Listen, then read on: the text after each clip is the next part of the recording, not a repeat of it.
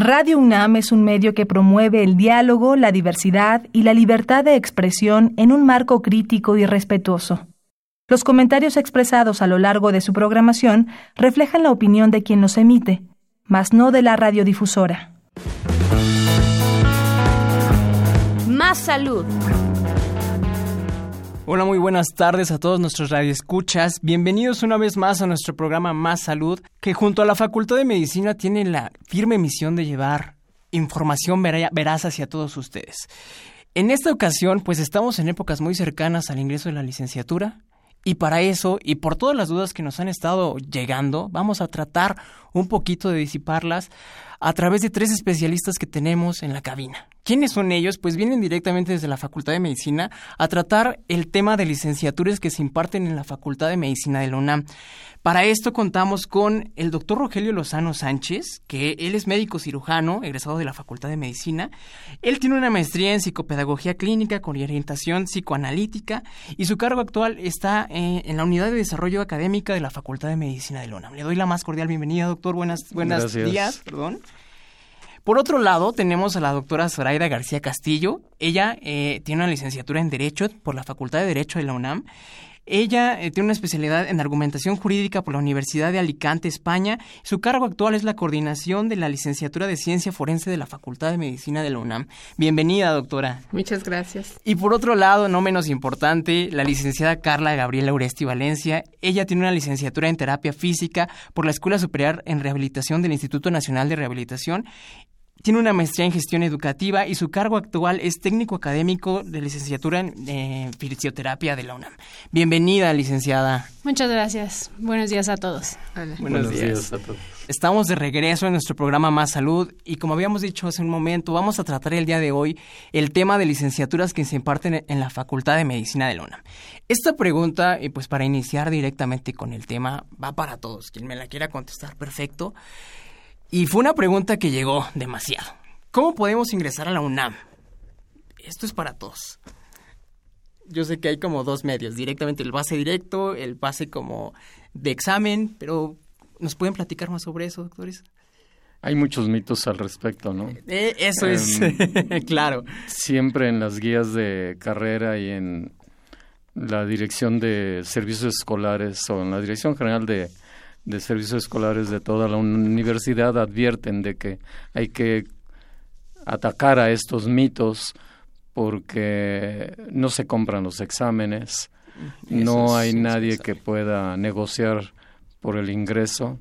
Yo creo que toda esa información está altamente detallada en la DEGA, en la Dirección General de Administración Escolar. Eh, los dos elementos importantes para ingresar a la UNAM si se entra a nivel de bachillerato, pues hay que hacer concurso de oposición o concurso de, de ingreso y hay toda una serie de requisitos que establece la, la misma universidad.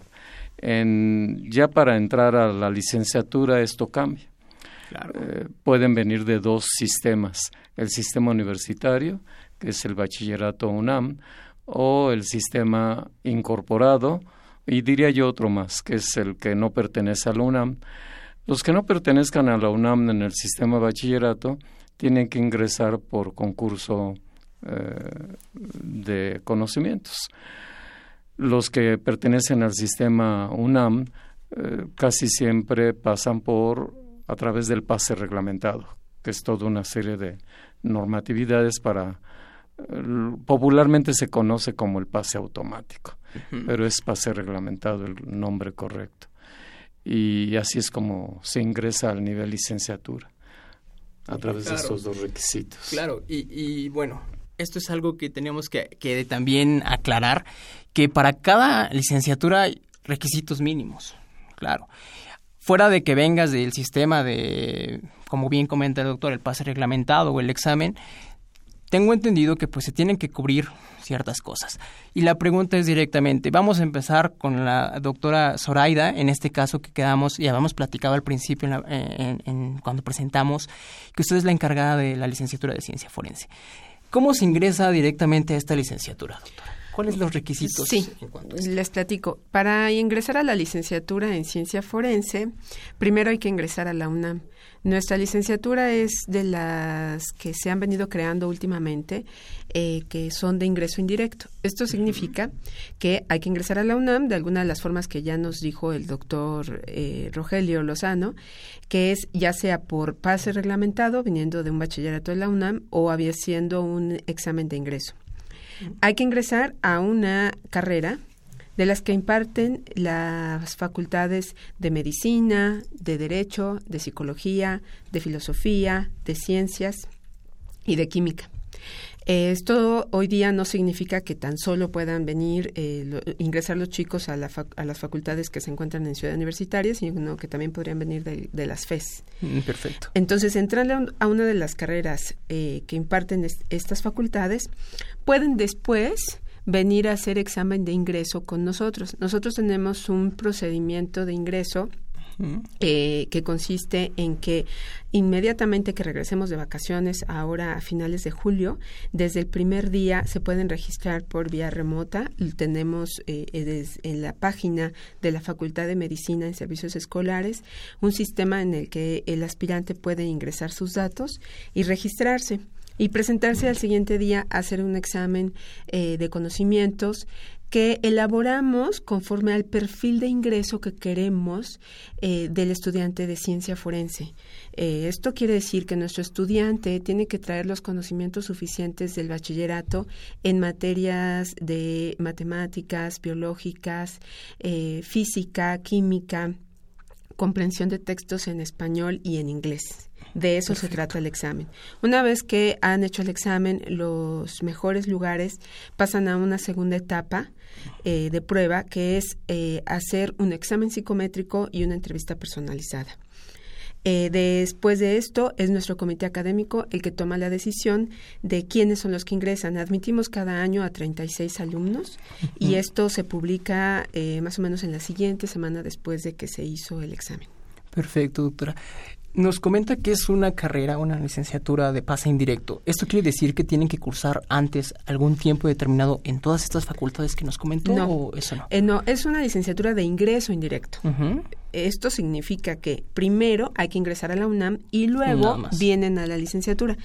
Es decir, que no entran, no, no, cuando, cuando, cuando llenan los sus formatos para pase reglamentado, no, no tiene sentido que digan voy a ciencia forense, aunque la intención la, es útil conocerla, pero hay que venir a hacer un examen aparte. Hacen dos exámenes, el de ingreso a la UNAM y luego el de ingreso a la licenciatura. Muy bien. Y no, no tienen que haber cursado una carrera antes o haber hecho un año o, o algo en, la carrera en la que fueron admitidos. Inmediatamente los podemos, si los admitimos nosotros, les hacemos un cambio de carrera y vienen, vienen para acá. Y, ok, perfecto, muy bien.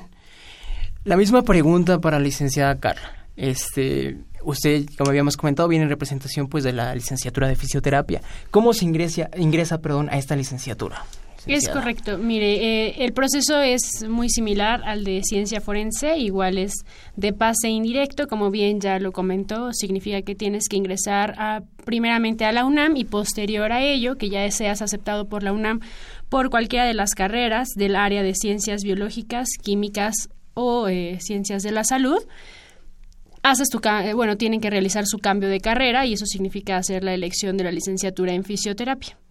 Al hacer la elección de la licenciatura en fisioterapia, de igual forma tendrán que cumplir el proceso de ingreso específico de la licenciatura en fisioterapia, que consiste igual en un, la presentación de un examen de conocimientos más específicos en comparación al que realizaron al ingreso para la UNAM.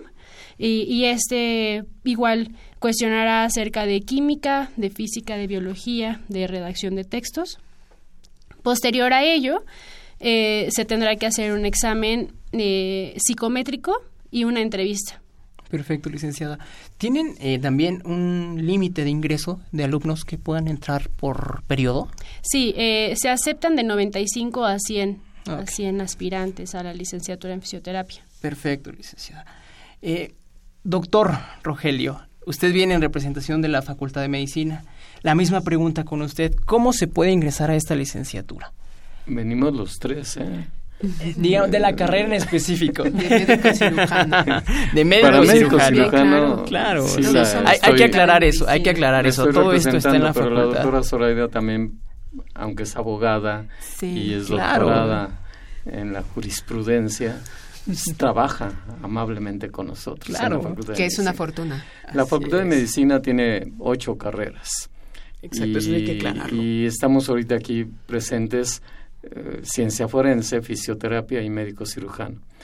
Para el ingreso a médico cirujano, ella sí es una carrera que se ingresa directamente a partir del pase automático o de examen de conocimientos. Ya una vez que ingresa, no recuerdo bien la pregunta cómo fue que me la hizo. Eh, ¿Cómo se ingresa directamente a Sí, la, son estos dos, estos dos mecanismos. cirujano? Muy bien. El- el- lo más frecuente es que entren por pase reglamentado. Hay algo que hay que aclarar. Eh, mucha gente, y hablando de los mitos, piensa que la facultad determina un promedio especial. No es así. Eh, es algo natural. La población se autoselecciona, diríamos así. Como hay mucha demanda para entrar a médico cirujano, la UNAM tiene tres planteles. La Facultad de Medicina es uno, la FES Iztacal es otro y la FES Zaragoza es otro. Pero todas las tres, eh, los tres planteles contamos con una saturación enorme. Entonces la selección es natural. ¿A qué me refiero con lo, lo natural? Que entran los de mejores promedios. Entonces no, necesitamos mm, establecer un 9 de ingreso. Se da naturalmente. De acuerdo a la población. Sí, entiendo. porque la Muy bien. población es inmensa. Tan solo en el primer ingreso en la Facultad de Medicina tenemos cada año 1.200 alumnos ingresando y solicitaron a lo mejor 5.000 o 7.000 alumnos querer ingresar a la, a la carrera. Muy bien, perfecto, doctor. Eh, pasando a la siguiente pregunta, y de nuevo regresamos con usted, doctora Zoraida. ¿Cuál es el objetivo de la licenciatura en ciencias forenses? Eh, la licenciatura fue creada hace eh, un poco más de cinco años en una circunstancia en la que el país estaba, eh, ha venido, porque esto es un proceso que ha continuado, transformando su sistema de justicia hacia un sistema penal acusatorio. Y además de que es por todo sabido que es muy importante fortalecer el sistema de justicia desde la investigación de los, de los delitos, eh, de los hechos controvertidos en donde interviene la prueba científica y luego cómo se van desarrollando los asuntos en juicio. Así que la UNAM detectó que era muy importante ir formando a los profesionales que van ingresando al mercado laboral y al sistema de justicia para que conocieran de estas transformaciones. Entonces, por ejemplo, pues en la Facultad de Derecho se han ajustado los planes para que los abogados conozcan de este cambio y desde el área científica eh, el rector entonces Narro y el director Graue eh, y ahora, bueno, no- nuestro rector, han tenido esa visión de ir eh, eh, creando carreras que sean muy útiles a las necesidades actuales. Un científico forense es un profesional nuevo en nuestro país, no existe, no había existido, es un, darle un giro al perito eh, que tradicionalmente conocido para crear un, una, a una persona que conozca tanto de derecho como de ciencias y sobre todo de ciencias aplicadas a la investigación forense. Entonces, el objetivo es formar personas que puedan trabajar en conjunto con el, eh, con el área jurídica y también con el área científica para la investigación de los hechos. Perfecto, doctora. Comenta que esta carrera es relativamente nueva. Sí, sí, sí. ¿Cuánto tiempo es la, tiene, la carrera número menos? 101. Se eh, aprobó por el Consejo Universitario en enero de 2013. Mm. Nosotros acabamos de egresar a la segunda generación y la primera generación pues ya se empiezan a titular, ya están en el mercado de trabajo, Muy ya, bien. ya hay científicos forenses en activo. Qué bueno. y, y, bueno, es- eso lo vamos a tratar más adelante Sí. sobre el tiempo de duración, pero pues Sí. esto es formidable realmente que sea una Sí, carrera es- tan nueva y ya esté Estamos muy incorporando. orgullosos por ella. Qué bueno, doctora. Eh, licenciada Carla, vamos a, a hacer un poquito repetitivo en las preguntas, pero pues fueron las preguntas como, ay, como que llamaron más la atención. Claro, de- de entiendo. la- de la población. lo mismo con usted. ¿Cuál es el objetivo general de, de la licenciatura de fisioterapia, licenciada? Bueno, pues bien, este, el objetivo más importante será formar fisioterapeutas, ¿no? Y estos fisioterapeutas pues serán eh, poseedores de conocimiento científico y de una actitud de servicio excelencia en profesionalismo y humanismo, ¿no? Y es importante pues resaltar que un fisioterapeuta va a ser un experto en el movimiento, que esta capacidad y este conocimiento le permitirá pues establecer tratamientos para alguna alteración en el movimiento del cuerpo humano, ¿no? Entonces, a partir de eso, el fisioterapeuta pues tendrá que estar en comunicación constante con diferentes médicos especialistas y en sí con todo un equipo multidisciplinario eh, relacionado con el área de la salud. Perfecto, licenciada. Esto, eh, el beneficio es meramente para el paciente o también hay como ramas de investigación eh, más importante fuera de esto. Pues eh, en principio, en realidad, el fisioterapeuta es eh, sale con, con, desempeñar ciertas competencias, ¿no? Entre ellas lo que es la, eh, la competencia asistencial, que es brindar tratamiento enfocado al bienestar del paciente.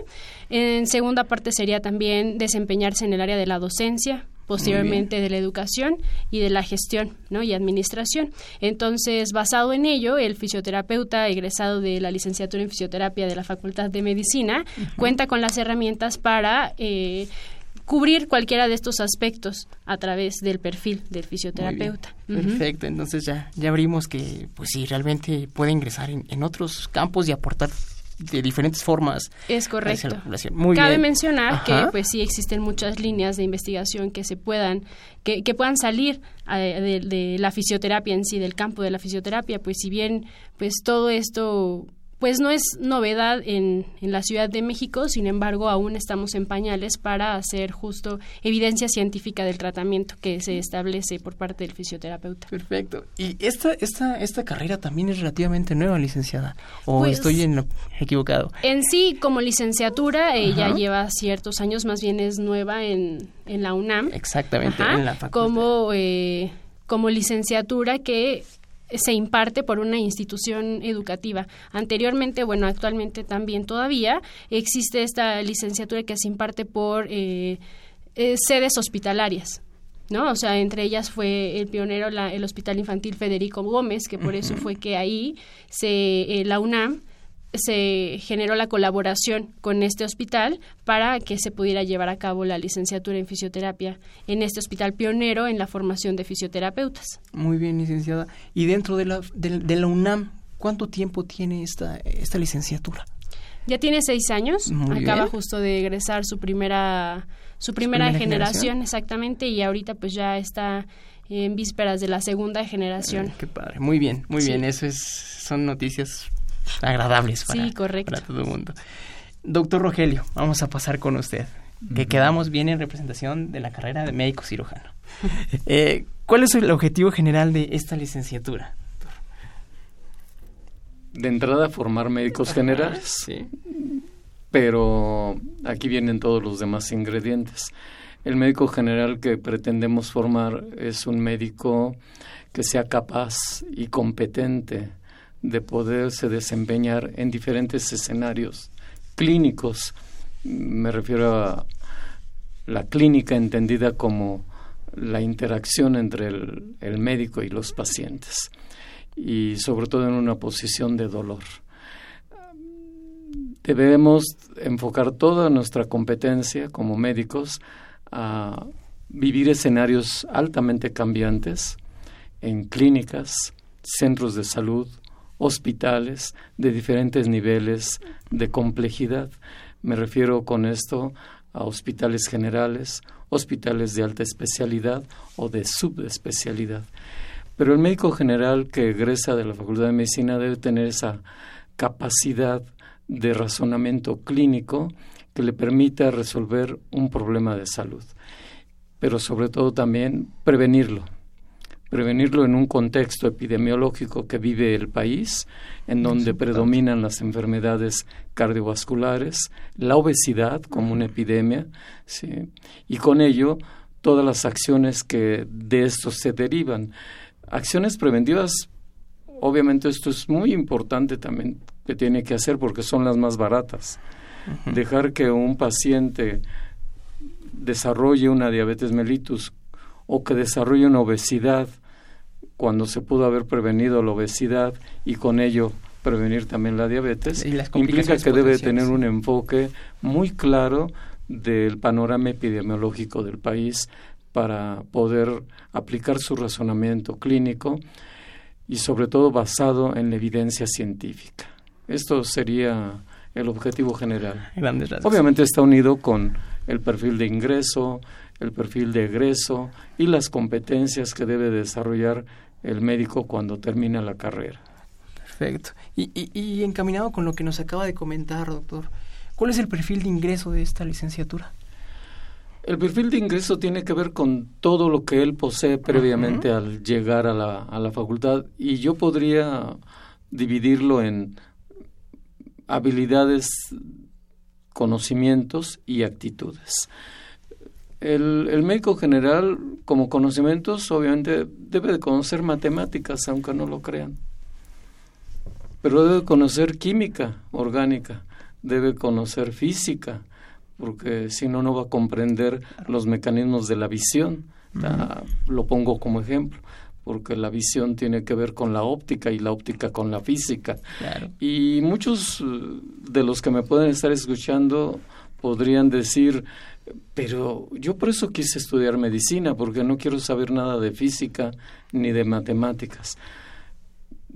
Pues no, les lamento decir que necesitan también conocer las matemáticas y una de ellas derivada de las matemáticas es la estadística para poder conocer cómo se distribuyen las enfermedades en la población a nivel de la epidemiología de nuestro país o de nuestro perfil epidemiológico debe de saber elementos de la estadística, de la bioestadística, Obviamente, como viene el, que va a ingresar el aspirante, viene del campo de las ciencias de la salud, de las ciencias bioquímicas y de la salud, como ya lo mencionó la licenciada Carla, ahí compartimos ese, ese mismo nivel de ingreso. Entonces, por lo tanto, se le exige conocimientos básicos, fundamentales de eh, la bioquímica, que en su nivel de bachillerato es la química orgánica para que le dé fundamentos para poder comprender la bioquímica, la fisiología, la histología con las que se va a enfrentar. Eso es en cuanto a conocimientos.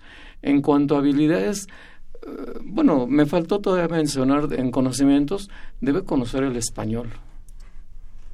Y aspectos fundamentales del inglés, porque mucha de la literatura que se va a enfrentar está redactada en el idioma inglés hoy por hoy es el idioma imperante. Hasta cuando yo iba a entrar a la licenciatura creía que iba a ser en francés, pero me encontré con, la idea de que no, que ya el francés había sido del siglo pasado. ¿eh? sí, ¿verdad? Llevamos para eso. Oh, yo, connais, bien el francés, pero no, pero no me, me llevé una desilusión porque tenía que demostrar que sabía Inglés. Inglés.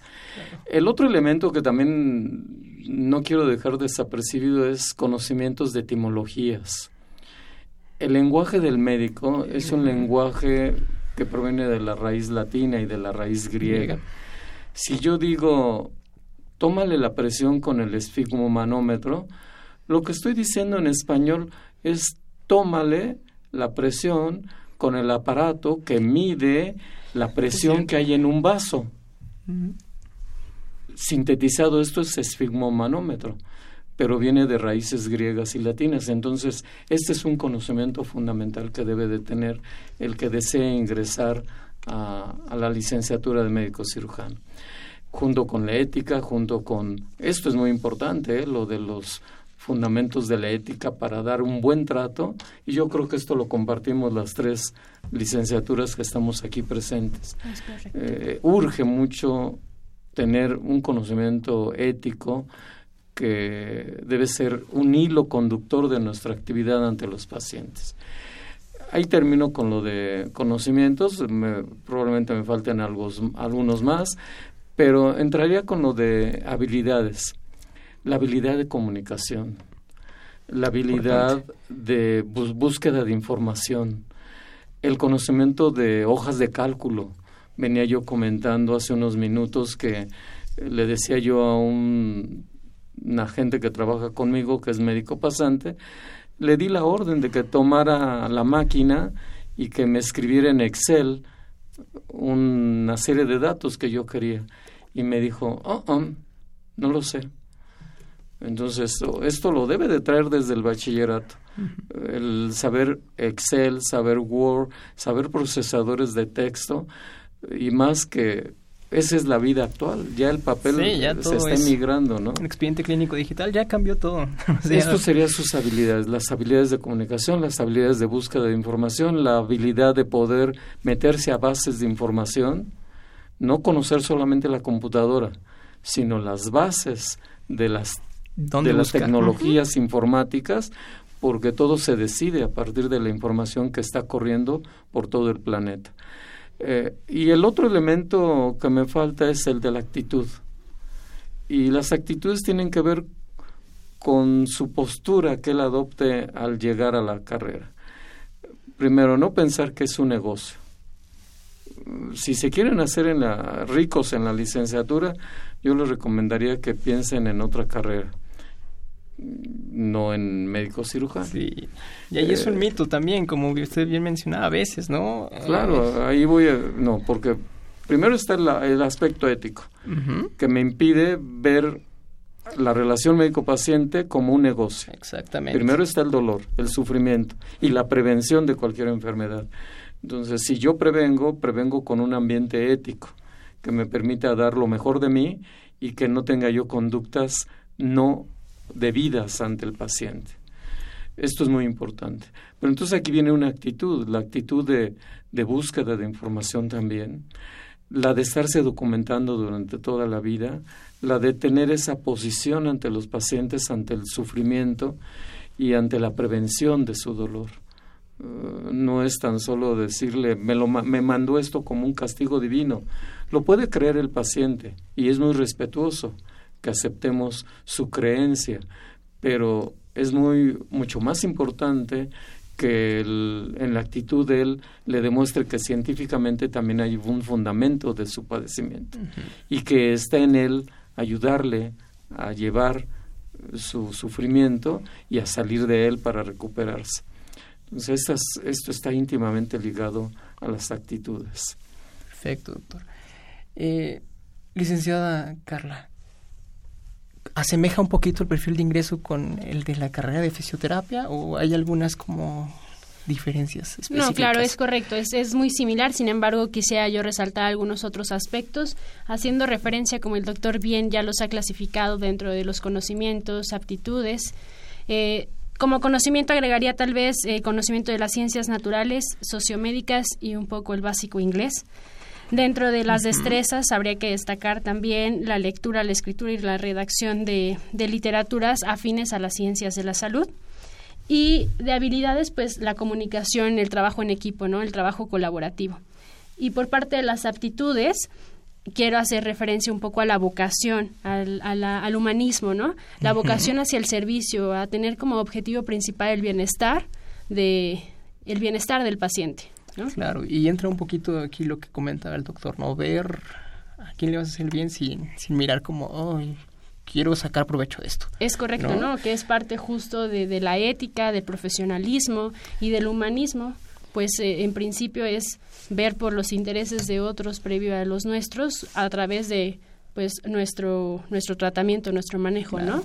Claro. Y pues esta, esta característica son cosas que tendríamos que tener como muy puntuales, ¿no? Que antes de entrar como a, a, pensar en desempeñar una carrera de este tipo es, puedo realmente con esta todas estas características que se me... Sí, y eso que mencionas está íntimamente ligado a la carga académica. Exactamente. Una gente que no tenga actitud para el auto la autorregulación de su aprendizaje o el autoestudio, que no tenga ese, ese rigor de saber que tiene que estudiar hoy y siempre. Porque se debe hacia los pacientes y, yo creo que eso lo compartimos las tres licenciaturas, porque si no tiene un autocontrol de su estudio permanente, pues, se las va a ver difíciles. Claro. Y bueno, también la podríamos como englobar no solo a estas licenciaturas, ¿no? Sino que mm, a la mayor parte de las carreras, yo quiero pensar.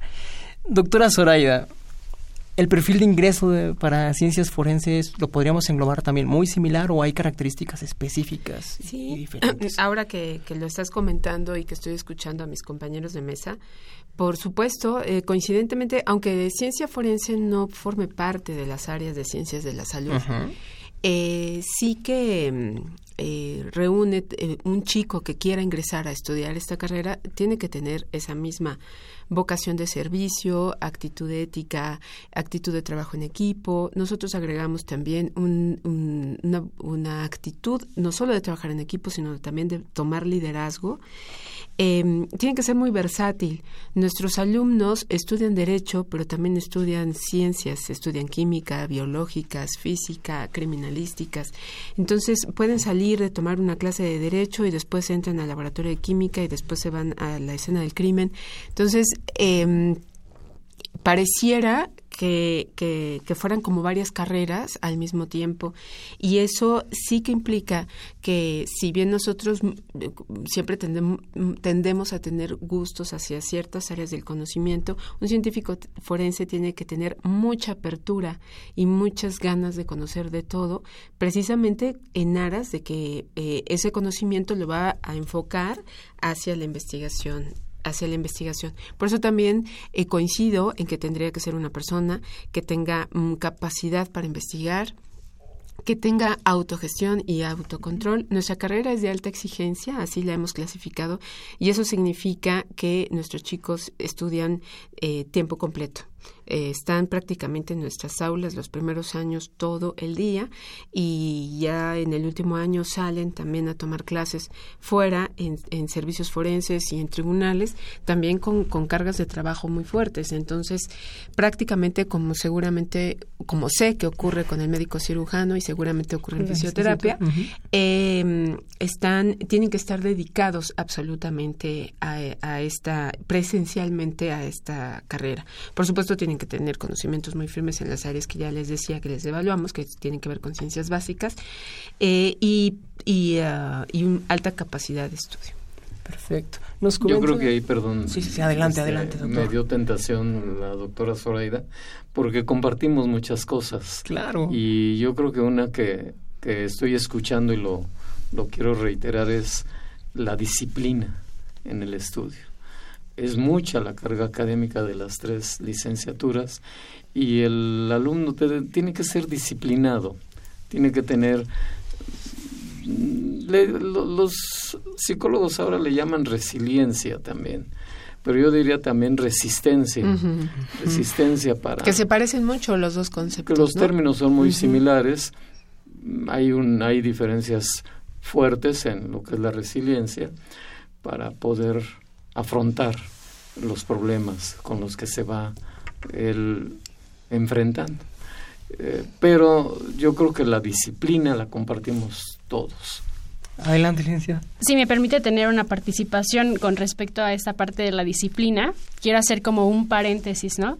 Que en muchas situaciones no se toca este punto eh, referente a la licenciatura en fisioterapia y es importante porque cuando con, al inicio de la licenciatura están un poco resistentes a esto, a la disciplina y todo radica inicialmente en el uso de uniforme, por ejemplo. ¿No? Entonces, en fisioterapia se usa un uniforme, ¿no? Eh, con la finalidad justo de que se mantenga una disciplina un poco alejado tal vez de la disciplina académica, bueno, pues con respecto al estudio, pero pues esto es una disciplina personal, ¿no? Que también eso es importante resaltar porque hay quienes ya pues no están acostumbrados por la prepa o el bachillerato del que vienen a utilizar uniforme y aquí sí de repente pues les cuesta un poquito de trabajo, ¿no? Y sobre todo se hace también, eh, bueno, quiero resaltar esto porque pues los estudiantes también acuden a sedes hospitalarias que implican mantener justo pues eh, eh, lo que, lo que quiero decir exactamente, ¿no? O sea, mantener la imagen hacia con el paciente, hacia con el resto del personal de la salud, pues de, de formalidad, de limpieza, ¿no? Que eso es muy importante también. Claro, y, sobre todo en estas áreas en donde tienes contacto con un paciente, ¿no? Realmente La imagen habla mucho. Es correcto. Esta característica en cuanto a disciplina de portar un uniforme, se comparte con las otras sí, dos. Sí, me quedé pensando en eso. Ajá, y, yo, yo observo a mis alumnos, o, y yo observo a los alumnos en general de la facultad, que todos portan sus uniformes, entre comillas, eh, con mucho orgullo, porque están muy conscientes de para qué es. Sí, o sea, ¿dónde no está? se trata solo de, de disciplina, claro que sí, pero eh, tiene una utilidad y tiene una razón de ser. ¿No? El médico porta su bata porque implica pulcritud en, el, en, el, en la prestación del servicio y todavía más si va a hacer alguna práctica en la que se necesite pues tener eh, un mayor limpieza o mayor asepsia, pues eso lo asume el médico como que tiene que ser. En ciencia forense nuestros alumnos usan una especie de uniforme, tienen una bata que, que es como la que les eh, que, que tenemos nuestro propio logo y es la que nos distingue de la comunidad y de y, y- y siempre y la aportamos con mucho con mucho orgullo los alumnos y los profesores. Por supuesto que se necesita para entrar al laboratorio, es un requisito sine qua non para, para estar eh, haciendo prácticas.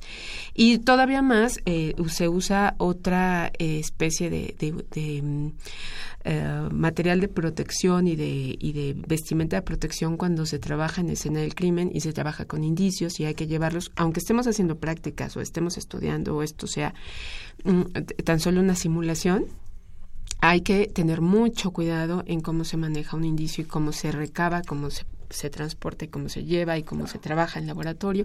Entonces, eh, esa utilidad es la que reconocen los alumnos y los que los va distinguiendo. O sea, ya hay una imagen, al menos en la facultad y seguramente en la UNAM, de el, del, fisio, del estudiante de fisioterapia. Ya hay una imagen muy reconocida y de mucha tradición del estudiante de, medici- de medicina. Y ya hay una imagen del estudiante de ciencias De forenses. Ciencias forenses, perfecto. Doctor, esta, esta imagen que comenta la doctora Zoraida eh, se lleva durante toda la carrera. Este uniforme blanco, pantalón blanco, zapatos blancos, corbata. Esto está íntimamente ligado con, con la emoción con la que llegan los alumnos. En el primer año o en el nuevo ingreso llegan tan emocionados que ya quisieran venir tra- trayendo sus zapatos blancos, sus pantalones blancos, hasta los calzones blancos. Maletín, todo. Y Este resulta que en los dos primeros años de la carrera, en algunos laboratorios y en algunas asignaturas se les va a exigir. El ejemplo es integración básico-clínica, anatomía y todos los laboratorios.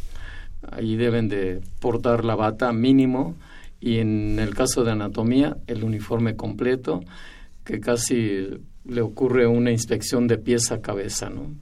en donde se les pide demasiada pulcritud.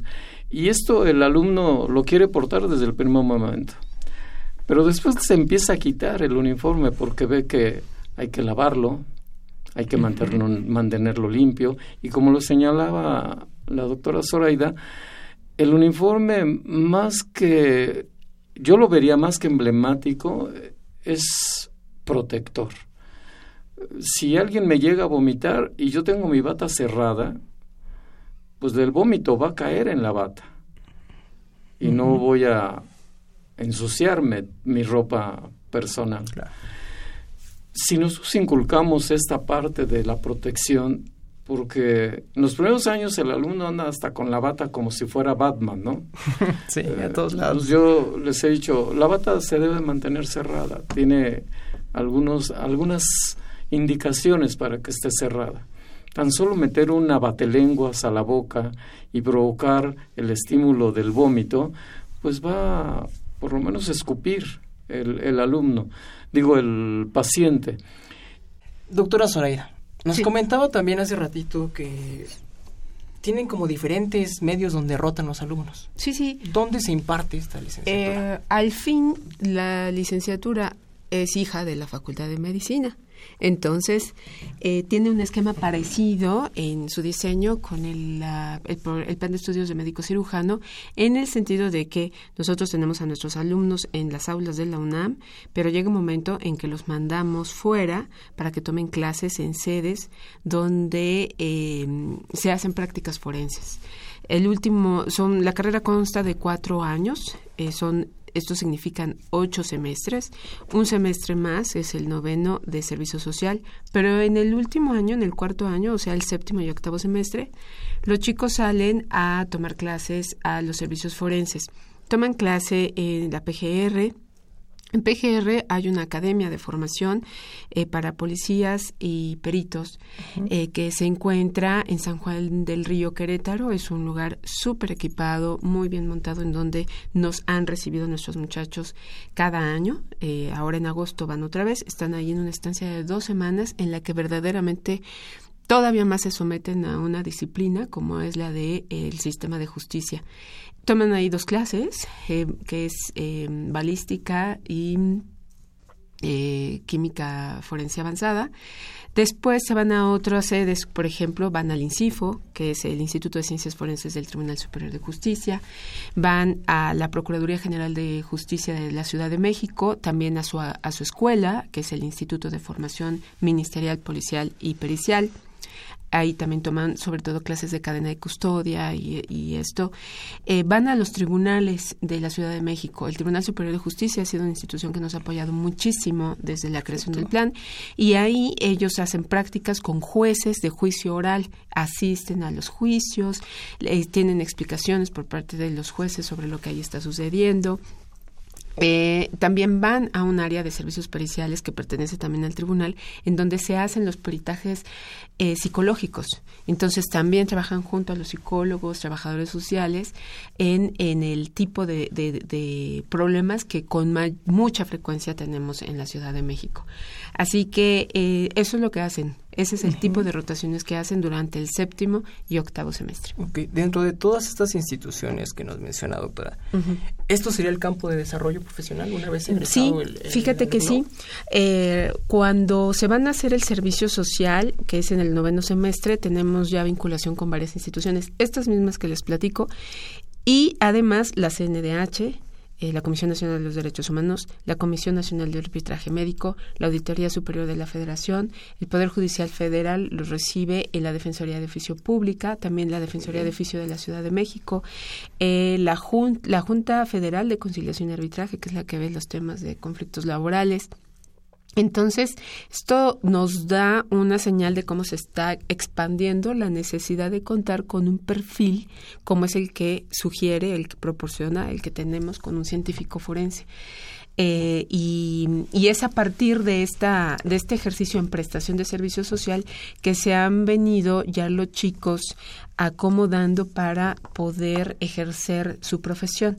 Hay chicos que ya están trabajando en la Secretaría de Gobernación, en la, en la Comisión Nacional de Atención a Víctimas, que es un lugar que también lo recibe para servicio social. Hay otros que acaban de ingresar a la Procuraduría General de la República en la Agencia de Investigación Criminal. Hay unos que se están animando por hacer asesoría privada eso significa que monten sus propios despachos de asesoría de la ciencia forense para abogados o para defensores, etcétera. Y eh, también se podrían constituir en cierta, hay una figura en las nuestras leyes penales que es el asesor técnico. O sea, es una persona que puede asesorar a las partes, ya sea en la defensa o en la eh, o en la mm, acusación, para eh, ir asesorando al que tiene formación solo jurídica para que conozca un poco más de qué con la prueba científica. Eso es lo que están haciendo esos chicos. Muy bien, entonces podríamos decir que no, no todo se limita a, una institución, sino que con lo No, pueden estar en el ámbito privado y en el ámbito público. La CDH nos ha dicho es que yo necesito... Eh, peritos. Ahora, si ustedes han leído, que seguramente sí, todos los días vemos noticias de cómo estamos en, en, niveles de violencia, en niveles de impunidad, algo que se dice con mucha frecuencia es necesitamos más. ¿Qué necesitamos más? Más peritos, más instalaciones, eh, más equipo. Em, eh, ¿Qué es lo que concierne al tema de la ciencia forense? Tienen, hay muchas otras necesidades, más entrenamiento. Pues eso es lo que trata de hacer la universidad. Lo que puede hacer la universidad es formar personas ad hoc para las necesidades de nuestra sociedad y de nuestro sistema de justicia, generar conocimiento, como, como, como nos mencionabas ya, Carla, en el tema de fisioterapia, se necesita también evidencia científica para poder dictaminar. ¿No? Y, eso es algo que también hace la licenciatura. Nosotros también hacemos investigación, tenemos laboratorios de investigación y estamos tratando de generar pues eh, bases, conocimiento científico para que pueda, pues para aportar. Se necesita hacer investigación para que se dictamine. Si alguien llega así de lo nuevo y dice, bueno, pues aquí esto se puede interpretar de esta manera, pues tiene que decir con base en qué, en qué teoría, quién lo dijo, quién lo publicó, ¿no? Pues hay que publicar, en México hay que publicar y hay que investigar en materia científica con perfil forense. Perfecto. Y yo creo que con todo lo que nos comenta, pues... Sí, tenemos mucho que hacer. Seguramente todos, todos, todos aquí hacemos, desempeñamos las tres vocaciones de la UNAM, que es la formación de personas, la investigación y la difusión del conocimiento. Y en eso estamos. Perfecto, doctora. Licenciada Carla, vamos a pasar con usted. Eh, ¿También existen rotaciones dentro de su carrera? ¿Cómo son? ¿Dónde se imparte? ¿Cuál es como la sede? ¿Qué consiste? Claro, eh, la licenciatura está conformada por eh, cinco años, ¿no? El último año es de servicio social. Los primeros dos es de área básica y esos dos primeros años se desarrollan en sedes que tienen colaboración con la UNAM, como es el Hospital Infantil Federico Gómez, el Hospital Centro Médico Siglo XXI y el Hospital General, dentro de los cuales, pues, se de, eh, son útiles para el desarrollo de pues, un grupo en cada sede, ¿no? Después de estos dos años de área básica, bueno, inicia el área clínica, que es a partir del tercer año, en donde los estudiantes pues ya no están en aulas, ¿no? Ya están en sedes hospitalarias, eh, rotando un mes en cada sede, eh, y posteriormente, por mencionar algunas sedes, podrían ser eh, el, la CONADE, ¿no? Eh, el Hospital Central Militar, el Instituto Nacional de Rehabilitación. Son bastantes sedes hospitalarias como afines a, servicios de rehabilitación, donde los estudiantes pues siguen tomando clase y al mismo tiempo pues ya están en la práctica clínica. Y el cuarto año es el área de profundización, donde los estudiantes tienen la oportunidad de elegir dentro de cuatro áreas que puede ser eh, fisioterapia pediátrica, geriátrica, eh, de lesiones deportivas y de traumatología. Y la última es el, el área, dije, pediátrica, geriátrica. Deportiva. Deportiva. Y... pediátrica, geriátrica, deportiva y este... Ahorita me falta una, ahorita, ahorita me acuerdo. y entonces de cada una de estas áreas de profundización están eh, un semestre en cada sede afines a esta, a esta área de profundización. ¿De acuerdo? Eh, ¿Esto lo podríamos contemplar como una especialidad? dentro de la eh, licenciatura? no precisamente, no es un, es un área de formación específica en, en esa área, pero no, no, no es una especialización como tal, porque solamente están un año, lo cual no permite que tengan como esa especialización en esa área. Perfecto. Y de acuerdo a esta como pues existe esta profundidad en, en, lo que nos comentas. ¿Existe un campo de desarrollo ya que se gradúan diferente? Es decir, se pueden como englobar en niños, en deportes. Es correcto, es correcto, sí. Este, la otra era fisioterapia y neurología. Perfecto, ya tenemos las cuatro. Ya están las cuatro. Muy bien. Y entonces, este, sí, tienen mayor afinidad a este tipo de pacientes, sin embargo, cuentan con las competencias para atender a cualquier eh, eh, tipo de paciente con alguna de estas alteraciones que ya mencioné. Perfecto, licenciada. El campo de desarrollo de, del fisioterapia, del fisioterapeuta, perdón, eh, se engloba ¿A qué? ¿Nada más a hospitales? ¿Pueden hacer como una clínica privada? ¿En qué consiste? Es muy amplio, como ya en un principio también lo había comentado dentro de los objetivos de la misma licenciatura, que es desempeñarse en, cuatro en cuatro esferas, ¿no? Que sería, si es el área asistencial, que es dando tratamiento, puede ser en servicios eh, privados, de salud privados, públicos o de forma particular, ¿no? La siguiente sería en el área de la investigación, en la docencia y en el área de la gestión y la administración. Entonces, de alguna forma, sí son muchas esferas en donde el fisioterapeuta puede desempeñarse profesionalmente. Perfecto, licenciada. Eh, doctor Rogelio, la misma pregunta. ¿Cuál es el tiempo? Perdón, este... Los espacios. Los espacios. Donde el alumno se va a desarrollar para poder aprender. Esto está íntimamente ligado con el modelo curricular del plan de estudios de médico cirujano. Nosotros tenemos todas las asignaturas clasificadas en tres áreas. Las ciencias biomédicas, las ciencias sociomédicas y humanísticas y las ciencias clínicas, que es estar al lado del paciente. Sin embargo, la ventaja de nuestro modelo curricular es que se imbrincan, se cruzan todas estas asignaturas y tenemos desde primer año de la carrera áreas clínicas, como la materia de integración básico-clínica e informática biomédica. Lo que hace o lo que privilegia al plan que en los dos primeros años, que corresponden a la primera fase del plan de estudios, el alumno se encuentra, se encuentra, se enfrenta a las ciencias biomédicas, sociomédicas y humanísticas en escenarios como laboratorios, aulas y centros de simulación, como es nuestro SECAM que tenemos en la Facultad de Medicina, donde desarrolla habilidades a través de robots o de más baja tecnología como maniquíes, en donde ellos pueden explorar, tomar el pulso, hacer tacto vaginal, rectal, etcétera, etcétera. En el área, de, desde primer año también salen a campo, salen a los centros de salud cercanos a Ciudad Universitaria, entonces esto aumentaría nuestros espacios. Eh, ¿Quiénes son los, los escenarios en el área clínica? Todos los centros de salud, las clínicas de la Ciudad de México para los dos primeros años de la carrera. Los siguientes años, que son tercero y cuarto, los desarrollan en los hospitales de, generales de la Ciudad de México y ya cuando llegan al internado, que es el quinto año de la carrera, pueden escoger cualquier hospital de toda la República.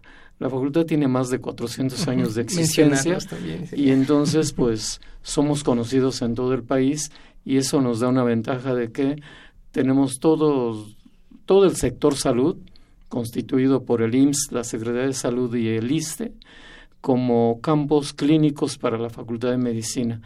En el internado se ve muy fuertemente. Claro. Y dentro del campo de desarrollo de una vez egresado el médico cirujano, ¿se puede asemejar un poco con lo que nos han comentado la doctora licenciada? ¿En qué cambia? Acá es totalmente distinto. La, el hilo conductor de, diría yo, el 90 o más del 90% de los egresados de la carrera es escoger estudios de especialización médica o de subespecialización a través del ENARP. El ENARP es el examen nacional de aspirantes para las residencias médicas con el deseo de entrar al posgrado pero lamentablemente no todos pueden entrar. Entonces hay mucha demanda, pero la oferta está limitada.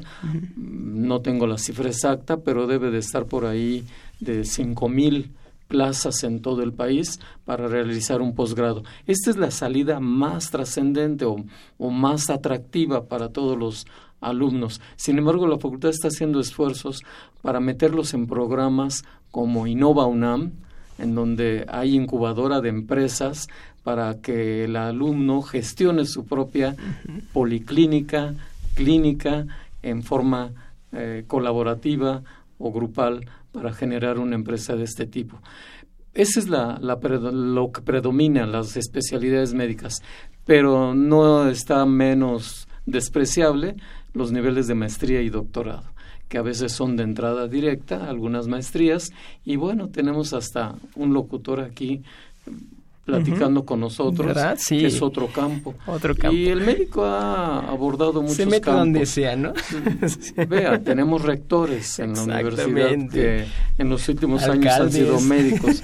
Eh, esperemos que llegue a, alguna vez a ver un presidente, ya lo hubo. Gómez Farías era médico, y llegó a la presidencia de la República, aunque duró algunos dos años o tres, si no me vaya la memoria. El médico es así de polifacético, pero su salida principal, lo reitero, es la especialidad médica. Perfecto. Mm, nos mencionaban también que son carreras, en el caso de ciencia forense, eh, fisioterapia, de entrada indirecta. ¿Qué pasa si no son aceptados los alumnos? una vez que se postulan. Si no ingresan, ellos se quedan en su carrera de origen. Perfecto. Entonces, digamos que alguien entró a filosofía, no entró a ciencia forense, cursa su carrera en filosofía. ¿Puede volverlo a intentar? Al siguiente año. Muy bien. Y al siguiente año. Al tercero ya no. Eso es algo muy particular, por lo menos en ciencia forense. A los dos años, mejor que termine su carrera original y después que venga a hacer una segunda carrera. Perfecto, perfecto. Lo mismo aplica para fisioterapia. Sí, es correcto. Muy bien. ¿Cuándo sale la convocatoria para el ingreso a estas licenciaturas? Ya salió Ajá. y ya está publicada en internet, en la página de la Facultad de Medicina, en la sección de servicios escolares. Y eh, vamos a empezar al menos con el proceso de ingreso de la licenciatura en ciencia forense, regresando de las vacaciones, que es el- la última semana de julio. Perfecto. Y esta pregunta es para los tres. ¿Cuál es el costo de cursar alguna de estas carreras? Prácticamente nada. Hablando de, obviamente... Ah, en que la UNAM cobre, en, que la UNAM cobre, por supuesto que hay un costo social, ¿no? Etcétera. Exactamente. Pero, es, eh, no, bueno, hay un costo que ni sé cuál es, pero la se paga la, una cuota, la ¿no? Universidad de la Nación. Exactamente. Entonces es prácticamente gratuita. Eh, Lo que va a pasar es costos que se tendrían que calcular a partir de lo que él va comprando, ¿no? Exactamente, En que el caso de es. nosotros, pues desde el uniforme hasta un estuche de disección, Claro. un estuche de diagnóstico y todas las demás herramientas que va a ir ocupando. Pero, perdón, yo creo que hay que decir algo muy importante y quiero aprovechar este tiempo que Sí, yo sé que estamos terminando. La UNAM sí que invierte en, en nuestros sí. estudiantes, sí que invierte en investigación y sí que invierte en difusión.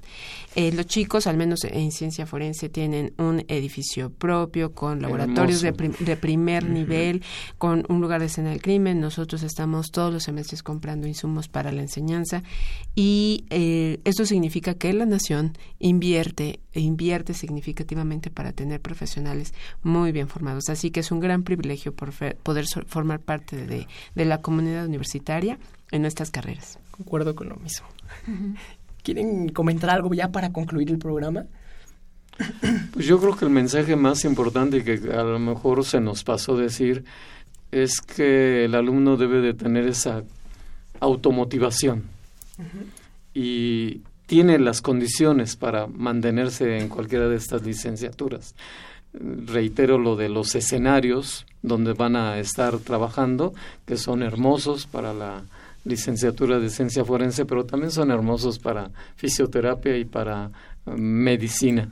Eh, la motivación es muy importante. Yo diría que este es el mejor mensaje para el estudiante joven de 17, 18 años que ingresa a la UNAM y que tiene el privilegio de ingresar, que lo sepa aprovechar a través de la motivación.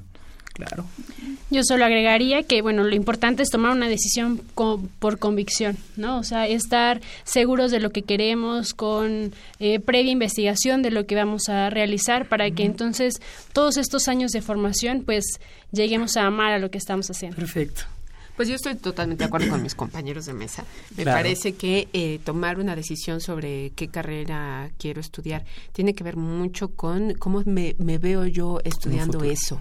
No, quizás eh, no cómo me veo trabajando, sino cómo me veo estudiando. Me va a emocionar, me intriga, me, me, me, me voy a sentir feliz haciendo eso. Eso es lo que te- creo Es que el, estudiante tiene que tomar, tener en cuenta. Ya la vida te va llamar- llevando por muchos cauces que, que se irán tomando decisiones, pero lo primero es que eso te haga muy feliz. Claro. Muchas gracias por compartir el tiempo con nosotros. Para mí es un honor estar sentado con ustedes.